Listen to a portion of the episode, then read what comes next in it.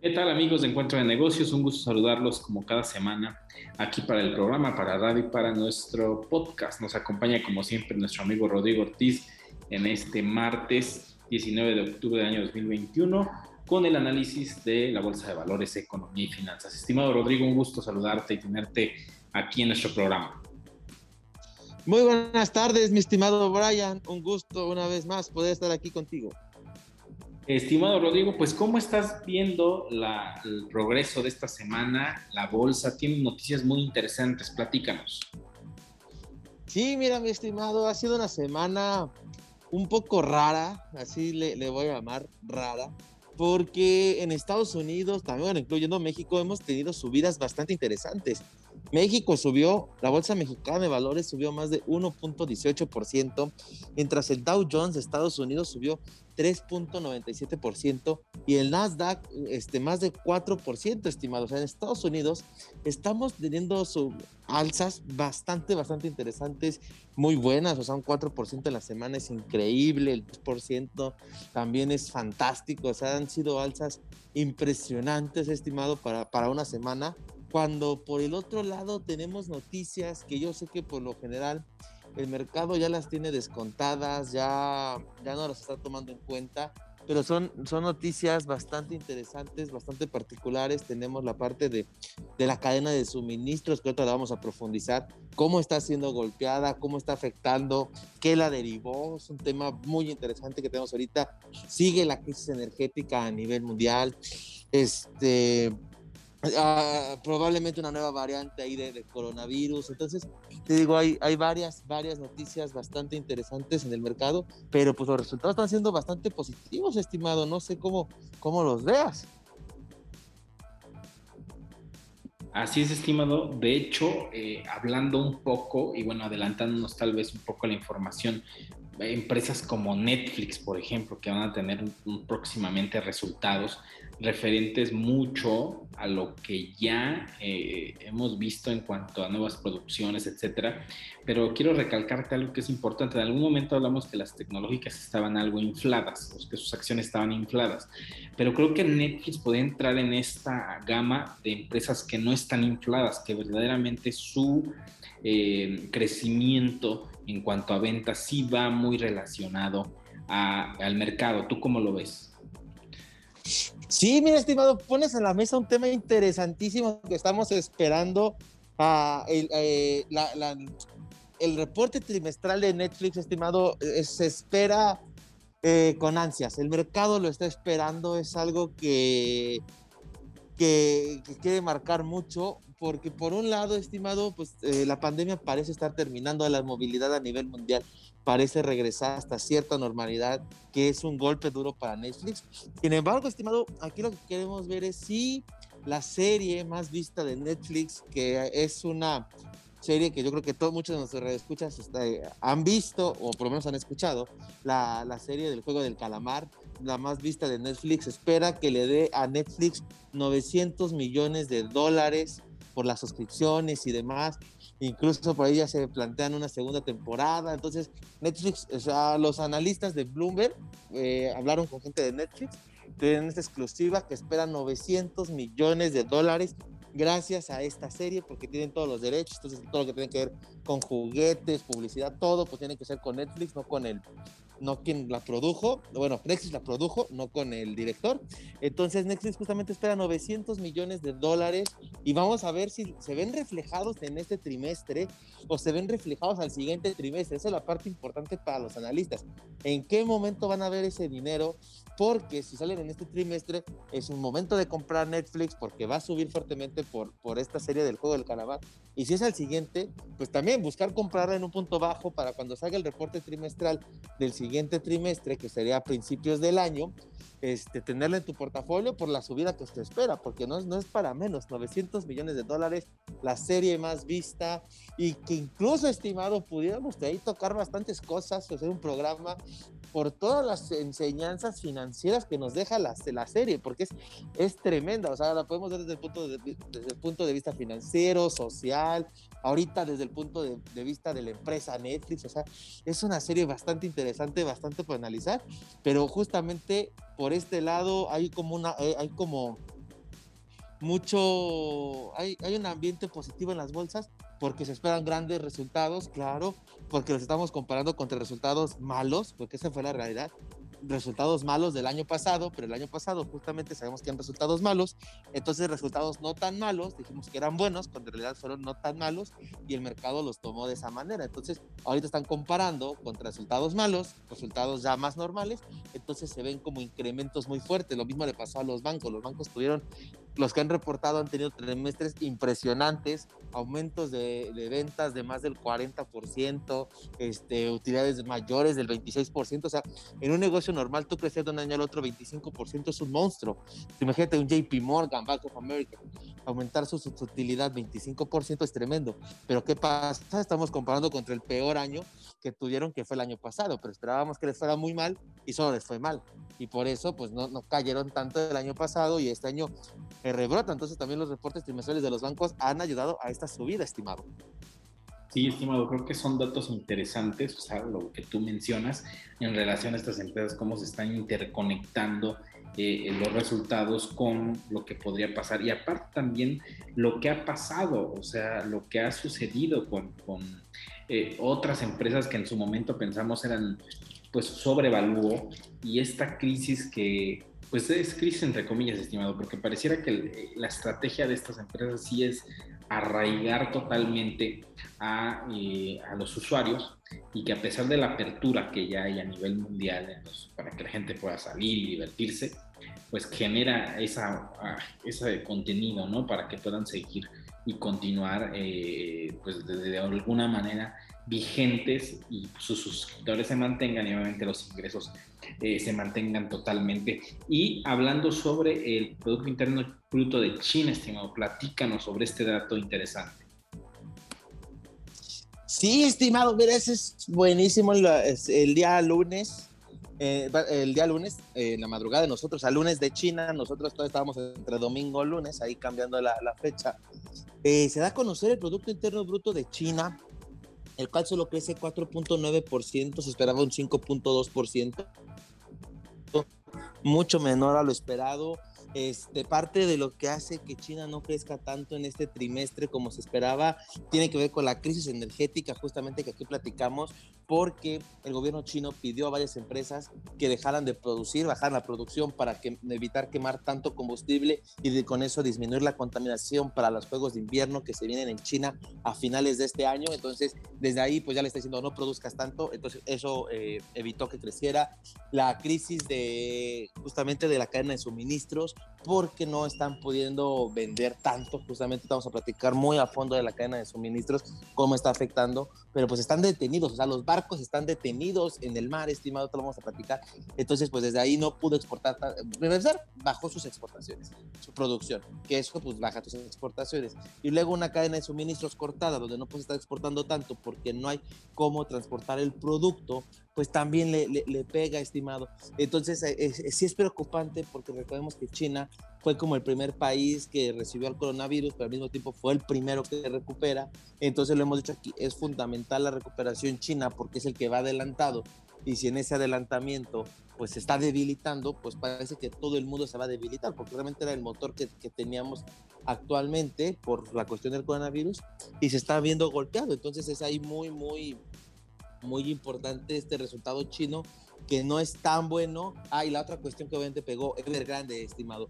Con, con, la noticia de Evergrande y después con Fantasy, que aquí también lo platicamos, este, el gobierno chino, bueno, los bancos chinos dejaron de dar crédito por órdenes del gobierno chino, entonces, pues tú sabes, ¿no? Al disminuir el crédito, la misma economía no se dinamiza, no crece. El gobierno chino ya salió a hablar de Evergrande, que tienen todo para proteger, para evitar una catástrofe y demás, vamos a ver si así si es cierto y así pasa, eso le da un poco de tranquilidad, pero estos tres factores, la cadena de suministros, crisis energética y Evergrande, es lo que le pega a China, que no llega a su meta de crecimiento esperada por, por los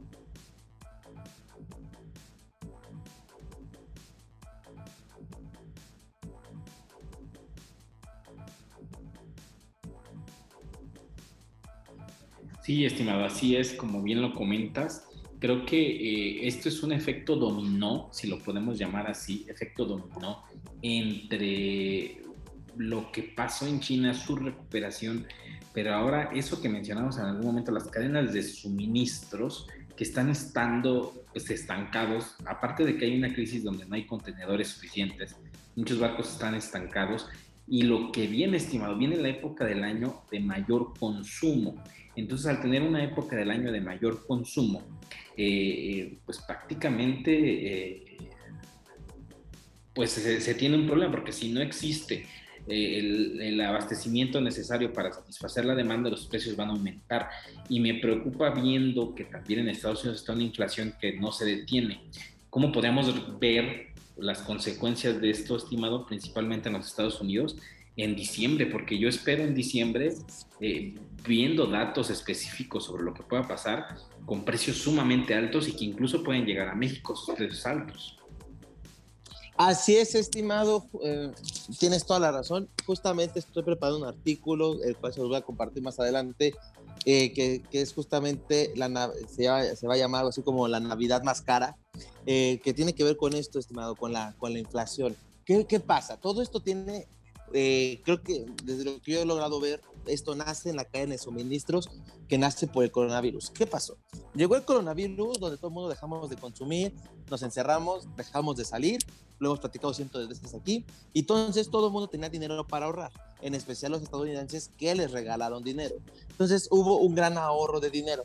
Ahora que ya estamos saliendo más a, a divertirnos así, no, y que parece que la pandemia parece estar llegando a su final, pues la gente tiene muchísimo dinero ahorrado que está gastando.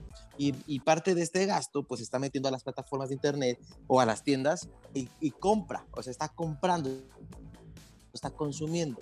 Entonces, todo el consumo que no hubo durante ese tiempo y que la gente ahorró, lo está gastando en este momento y con predicción, o sea, con proyección para las fiestas navideñas de fin de año. Entonces, están gastando en un mayor volumen y, entonces no hay forma de que llegue, llegue los, los, suministros. ¿Por qué? Porque así como dejamos de consumir, las fábricas y demás dejaron de producir. Entonces, al dejar de, este, están también ellos regresando a la normalidad, pero pues con cierta, cierta capacidad y demás por lo mismo de la sana distancia, esto de la, de la pandemia, pues no están produciendo su 100%, a otras sí están produciendo su 100%, pero así como nosotros nos encerramos, estimado, hubo este, conductores de camiones que se encerraron, los que están en los puertos manejando las grúas se encerraron, o sea, todo el mundo se encerró, ahora la gente empieza a salir nuevamente, pero pues ahora la demanda está superando a toda esta capacidad instalada a nivel mundial que había de conductores, de barcos, de de, de, lo, dijiste muy claro, de contenedores, o sea, los contenedores están siendo básicos en esto, estimado. Entonces, por ahí, justamente, pues ahora la, la, la, demanda es demasiada para, para, esta cadena, por eso la cadena se está viendo corta, perdón, cortada, interrumpida, porque no, no hay capacidad. En los barcos, o sea, ahorita tenemos récord de barcos parados en el puerto de, de California, donde hay, hay 30, 60 barcos parados en el mar que no pueden descargar justamente porque no, no, no hay capacidad, o sea, está lleno el, espacio de descarga, camiones que se forman 18 horas para poder este, recoger un contenedor y llevárselo, o sea, están trabajando 24 horas, 7, veces, 7 días a la semana y, y no se dan abasto, o sea, los puertos están llenos. Y el problema estimado es que esto no puede ser reemplazado por aviones porque la máxima capacidad de carga de un avión son 250 toneladas, los aviones más grandes cuando el barco más grande del mundo de, contenedores puede transportar 23 mil toneladas, estimado. O sea, estamos hablando de más de, estamos hablando como de 80 veces la capacidad de, de, de transportación de un avión a un, barco. Y recordemos también eh, de aquel suceso que hubo del barco atorado allá en el, en el canal. Eso también retrasó toda esta cadena de suministros, que por sí ya estaba muy frágil por el coronavirus, por todos que se encerraron. Eh, y ahora que todo el mundo sale a, comprar, pues nos surge que llegue todo, pero pues hay tiempos en el mar y los contenedores, pues ya no hay contenedores, incluso los barcos van llenos y, y, los aviones simplemente no, no hay forma que ayuden, o sea, pueden ayudar muy poco, pero es muy poco lo que ayudan, pero los puertos están a su máxima capacidad. Entonces, justamente, pues para que esto se normalice, se espera que sea a principios, mediados del próximo año pero es que ahora sí que todo el mundo salió y compró al mismo tiempo, no había este, la, los productos en las tiendas, los pidieron, pero pues todos pidieron al mismo tiempo y por eso todo viene tan lleno, estimado, y a una sobrecapacidad tremenda. Sí, estimado, creo que es una suma de los hechos, o sea, una suma de todos los sucesos que, que se fueron dando y que de repente, o sea, de, de haber parado intempestivamente la producción, la logística en todo el mundo, volver a, que toda esa máquina logística de las fábricas las empresas que exportan y que trasladan, de repente inmediatamente la demanda comienza a aumentar dramáticamente porque así fue, eh, está lleva, contrayendo todos estos inconvenientes que yo creo que los vamos a ver establecidos o reestablecidos de manera normal, yo creo que hasta el siguiente año y durante el transcurso del próximo año. Pero es algo que vamos a notar en el mes de diciembre algo sumamente, pues un invierno, un, invierno caro, unas fiestas de sembrinas caras. Esto pues obviamente va a conllevar a que, eh, pues bueno, la inflación este, se dispare, y la gente tenga menos poder adquisitivo para comprar porque los precios van a ser altos ah. y todo acarreado con estos problemas, estimado. Entonces, ah, Aquí, estimado, perdón, este, se me olvidaba comentarte justo lo que quería conectar con, con la inflación, justo lo que dices, ¿no? O sea, creo que conté toda la historia, pero no les digo por qué afecta la inflación. ¿Qué pasó? Como ahora sí que la, la demanda de estos puertos, de, de todo esto es tan alta, pues le están subiendo el precio, o sea, desde ahí viene, viene la inflación. Con decirte, estimado, que hace 10 años, tú, eh, un contenedor, tú transportarlo te costaba 2 mil dólares. Ahorita, estimado, 10 años después, que bueno, y ese precio de 2 mil dólares fue el promedio de los últimos 10 años previos a la pandemia. Promedio 2 mil dólares mandar un contenedor.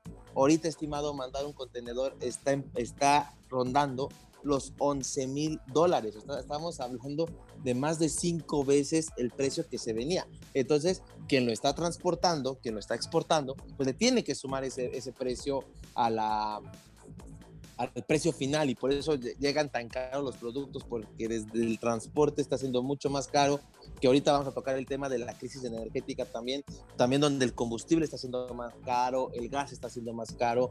Entonces eso, eso este, esta parte de la transportación le está sumando a la inflación y a nivel mundial por lo que te comento. Hay una demanda excesiva a nivel mundial y justamente pues como saben que ahorita la gente va a pagar pues los que están transportando, que no se están dando abasto, dicen, oye, pues no me estoy dando abasto, pues te vendo más caro, porque mi capacidad de instalar está hasta ahí y tengo fila y hay gente que sí está dispuesto a pagarlo, entonces lo pagas o no lo pagas. Y, y, cuando lo aceptan, pues hay que absorber ese precio y por eso la inflación se está elevando tanto, más allá de otros factores que también hemos platicado, tiene que ver con este precio de, de, de mandar las materias, de mandar la, las mercancías a nivel mundial, estimado. Sí, estimado, creo que esto que es extraordinario, le sumamos la crisis energética mundial. Incluso hay países como en Suiza donde ya le están avisando a sus ciudadanos de que en los meses de invierno podrían existir apagones. O sea, ya se está previniendo algunos gobiernos eh, en Europa que no están conectados a la red eléctrica europea en el que van a tener problemas con la energía eléctrica. Y esto va derivado a lo mismo, que hay una crisis energética global, lo hablamos la semana pasada sobre la producción de petróleo, y aunado a esto estimado, pues se suma esto de la energía. Entonces, pues es un diciembre, es un invierno complicado, un cierre de año, pues que va a ser costoso, estimado. O sea, verlo desde esta perspectiva, e incluso desde octubre, casi mes y medio antes de las fiestas, se ve complicado en la cuestión de los costos altos que vamos a estar viendo. Así es, estimado, platicamos la semana pasada, esta crisis energética por el precio del petróleo subiendo, no aumenta la producción y demás. El gas natural ya también está, está aumentando el precio, estimado. Y esto ya traducido a nosotros, ¿en qué afecta? Por ejemplo, eh, en la comida. En la comida muchos pesticidas, este, antiplagas, están hechos con base en petróleo. El petróleo está más caro, suben de precio, como fue un costo más caro para producir la comida, pues nos suben la comida. Papel, estimado hay eh, necesitan gas para, para el papel, eh, cuando se, en un proceso pues se convierte en papel y entonces pues por los mismos precios, revistas, periódicos están cortando producción, o sea, están decidiendo imprimir menos, estimado, en papel. Este, la gasolina de nuestros carros, obviamente, pues está, está subiendo. Entonces, esta crisis energética que se viene por el precio de, de la subida del petróleo, pues nos, nos, está pegando, o sea, simplemente los viajes también se van a volver más caros por, por la turbocina de los aviones hecha a base de petróleo, o sea, hay varios factores, estimados, varios factores que van a estar subiendo de precio por esta crisis energética y estos son algunos los que les estoy comentando de, de cómo, cómo nos van a afectar, desde dónde, pero ve, ve cómo todo está interconectado, entonces, hijos, viene tremendo este diciembre, sí es un diciembre muy caro el que se viene, estimado. Sí, estimado, es una situación eh, eh, en cuanto a precios compleja. Va a ser muy difícil, digamos, que cambie. Eh, más bien esperemos que no empeore. Eso es más bien la, la cuestión aquí. Esperemos que no empeore esta situación, sino que al contrario pueda mantenerse al menos en estos estándares de lo que está sucediendo por cualquier cosa que pueda pasar pueda pegarle a lo que estamos viviendo a nivel mundial. Esperemos que no.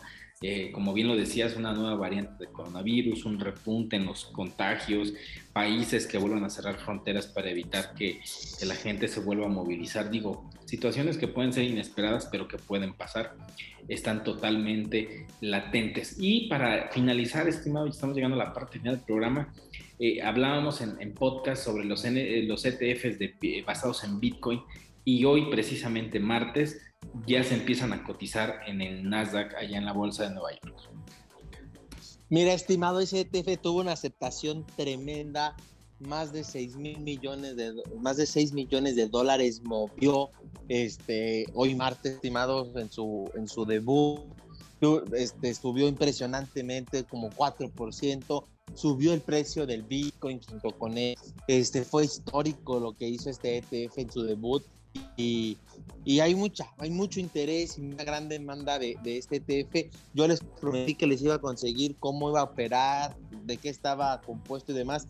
Ya lo conseguí, estimado, se los platico un poco. ¿Qué es lo que va a hacer este ETF? Este ETF va a invertir directamente en futuros de Bitcoin, estimado. Va a invertir el 30% del dinero que, del valor del ETF va a estar en futuros de Bitcoin que cuando lleguen a su vencimiento, pues se va, se va a, a beneficiar, así como va subiendo el Bitcoin, ese 30%, el 70% restante va a estar en bonos del gobierno de Estados Unidos, quedando pequeños intereses. Pero ¿por qué solo el 30% de los futuros del Bitcoin? Lo hemos platicado. Normalmente cuando tú adquieres un, un derivado, en este caso un futuro, dejas una garantía. En este caso, la garantía en los futuros de Bitcoin es del 30% del valor de los contratos. Entonces, pues simplemente están dejando el 30% del valor del contrato en, eh, en el futuro de Bitcoin, pero al final ese contrato vale el 100% del dinero que tienen, tienen el resto líquido por si es necesaria una llamada de margen por algún movimiento de Bitcoin que les pidan una reserva más alta, van a sacarlo de, este, estos bonos y lo van a, a, dar para aumentar su garantía de aquí a que llega a vencimiento. Entonces, es un ETF que invierte directamente en, en futuros de Bitcoin.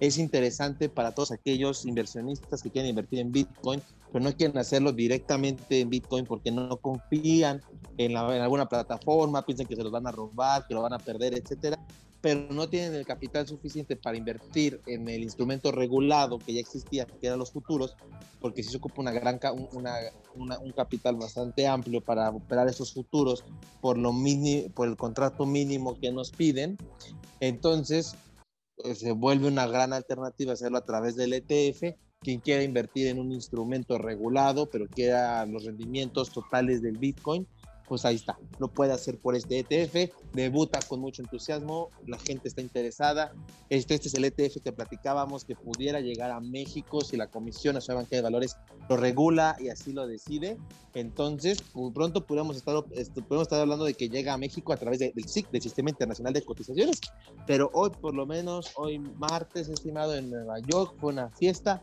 el que, lo haya, el que haya podido debutar, el que ya esté, y esto llevó al Bitcoin hasta los 63 mil dólares, está acercando a los 65 mil, su precio máximo, por ahí va estimado, se están acercando porque de este tamaño fue la euforia Y ahora, estimado, esto puede llevar al Bitcoin a 70 mil dólares, 80 mil, 90 mil, 100 mil, porque los inversionistas institucionales van a poder entrar. Entonces, imagínate, estimado, están planeando recibir por ahí de 50 millones de dólares por lo menos, si no es que hasta más. Entonces, realmente lo que pueden operar es un monto bastante, bastante grande, estimado.